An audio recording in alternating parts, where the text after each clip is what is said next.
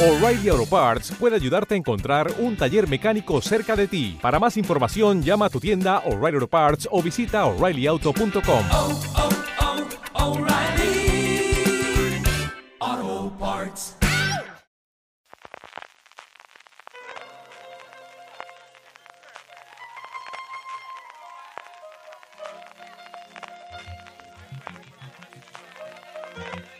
Estás escuchando Fuera de Series con CJ Navas.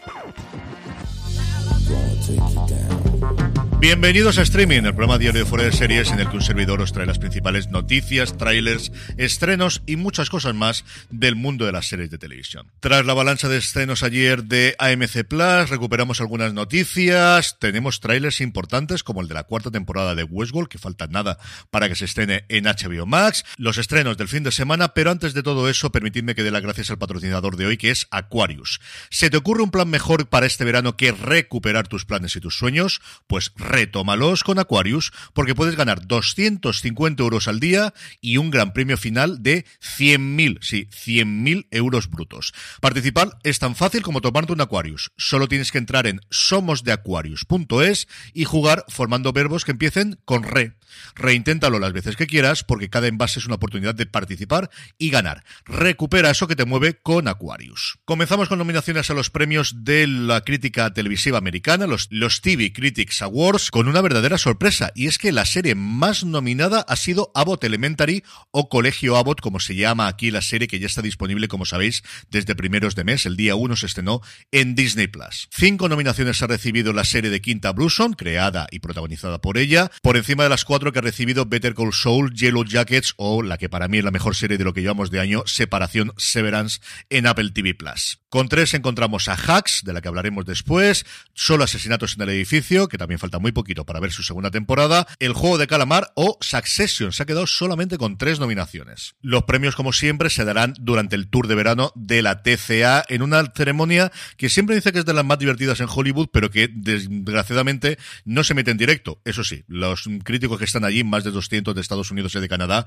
lo suelen publicar absolutamente todo, pero absolutamente todo en su Twitter. Por cierto, que este va a ser la primera vez desde el principio de la pandemia en el que la TCA vuelve a, realizarse en persona en el Langham Huntington Hotel de Hollywood. Before es el nuevo proyecto de Apple TV Plus con ni más ni menos que Billy Crystal en su tercer papel en la televisión en toda su larga y dilatadísima carrera. La serie ha sido creada por Sarah Thorpe, va a estar dirigida ni más ni menos también que por Barry Levinson y en ella Crystal va a interpretar a Eli, un psiquiatra de niños que recientemente perdió a su mujer y que se encuentra a un chiquillo pues con problemas al que tendrá que ayudarle. Crystal y Levinson ya trabajaron hace mucho tiempo en Analyze That o como se llamó aquí otra terapia peligrosa, la película en la que hacía precisamente de psicoanalista con Robert De Niro. Y otro nombre propio más, otra estrella de rutilante de Hollywood que Apple TV Plus une a su factoría de series, que la cosa está que no para. Junto con esto, Apple comunicaba las fechas de estreno de dos de sus series para agosto,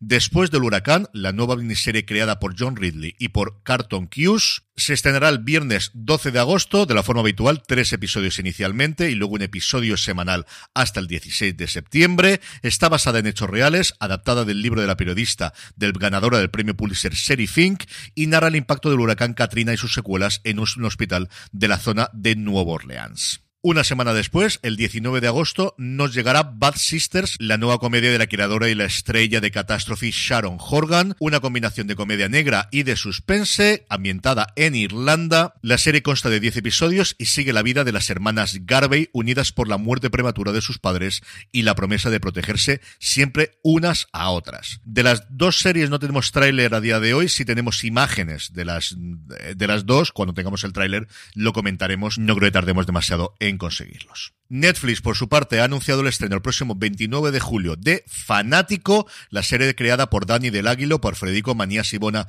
y por Yago de Torres, de la que yo creo que hablé en su momento cuando se anunció el rodaje. La premisa, desde luego, es interesante. El mayor ídolo musical de España se quita la vida frente a sus fans en el primer concierto de una gira mundial. Lázaro, un joven repartidor de comida y fan incondicional, ve una oportunidad de escapar de su monótona y precaria vida y se convierte de la noche a la mañana en aquello que lleva admirando admirando mucho tiempo, su propio fanático. Adopta su imagen, su música, su vida y sus fans.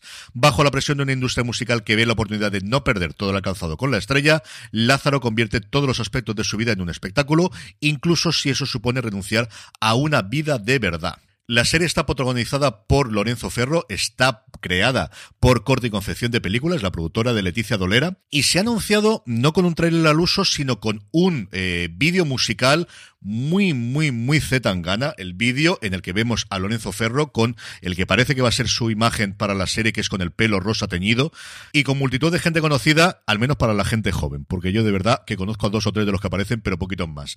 Como mínimo, una serie que promete ser diferente y que promete ser bastante interesante. Trailers, pues quizás el de mayor nombre es Westworld, su cuarta temporada, ya tuvimos un teaser avance de dos minutos y ahora tenemos el tráiler de dos minutos, porque a veces la diferencia entre title y teaser no es demasiado, desde luego que digamos, en el que vemos a una Evan Rachel Wood muy alejada de la Dolores de las tres primeras temporadas, con el pelo mucho más oscuro, castaño tirando oscuro, en el que vemos dos declaraciones de intenciones especialmente de Charlotte de una guerra abierta total contra la humanidad, a ver qué ocurre con esta cuarta temporada. Yo es cierto que recuerdo muy poquito de lo que ocurrió en la tercera, en algo que creo que va a ser bastante general, salvo que vuelvan a ver las temporadas desde el principio. El estreno, ya sabéis, en España el próximo lunes 27 de junio. Nos queda una semanita mal contada. Y el otro, y este sí es teaser, porque son apenas 45 segundos, es de El Rey de Tulsa, la serie de Sylvester Stallone, creada por Taylor Sheridan. Junto a Taylor Sheridan tenemos otro peso pesado en los guiones y ejerciendo como su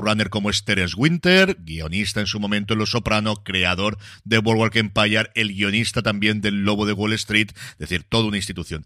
En Hollywood, apenas 45 segunditos de esta incursión del bono de Sylvester Stallone en la serie con mafiosos. Para aquellos que no conozcáis el argumento, Stallone sale de la cárcel después de 20 años, en el cual no confesó o no quiso cantar y por eso se quedó en la cárcel. Cuando sale, espera que su jefe de la mafia, pues de alguna forma le compensen esta fidelidad y lo que hacen es mandarlo a Tulsa, Oklahoma. Y eso no le sienta especialmente bien, así que empieza a montar su propio grupo, empieza a montar su propia camarilla para alguna forma buscar venganza. La serie se estrenará el domingo 13 de noviembre en Paramount Plus. Esperemos que para entonces tengamos por fin aquí en España Sky Showtime y la podamos ver normalmente. Estrenos, dos cositas de Netflix, la primera, segunda temporada de Guerra de Vecinos y No sabéis quién soy. Cuando todas las pruebas apuntan en su dirección, un hombre acusado de asesinato utiliza su alegato de clausura para relatar su historia de amor con una misteriosa mujer. Filming, que esta semana no ha estrenado el martes, lo hace el viernes, nos trae La fragancia del primer amor, un drama taiwanés que cuenta la historia de dos mujeres separadas en el instituto que se reencuentran años más tarde y buscan la posibilidad de un amor que nunca se atrevieron a imaginar. Y por último, Prime Video nos trae El verano en que me enamoré, un drama multigeneracional que gira en torno a un triángulo amoroso entre una chica y dos hermanos. Y terminamos como siempre con la buena noticia del día y es que HBO Max, yo creo para sorpresa de absolutamente nadie, ha renovado por una tercera temporada Hacks, que acaba de acabar su emisión. Vamos a ver qué tal le funcionan las nominaciones a los Emmy, en la que fue una de las dos grandes ganadoras junto con Ted Lasso en el apartado de comedia el año pasado y yo creo que alegría para todo el mundo, sin duda una de las mejores comedias de los últimos tiempos. Con esto y agradeciendo de nuevo a Aquarius, ya sabéis pasar por somosdeaquarius.es, el patrocinar streaming durante el día de hoy, me despido, volvemos este domingo a las 11 de la mañana en Fuera de Serie, ya sabéis, twitch.tv barra Fuera de Series. Gracias por escucharme, gracias por estar ahí. Recordad, tened muchísimo cuidado y fuera.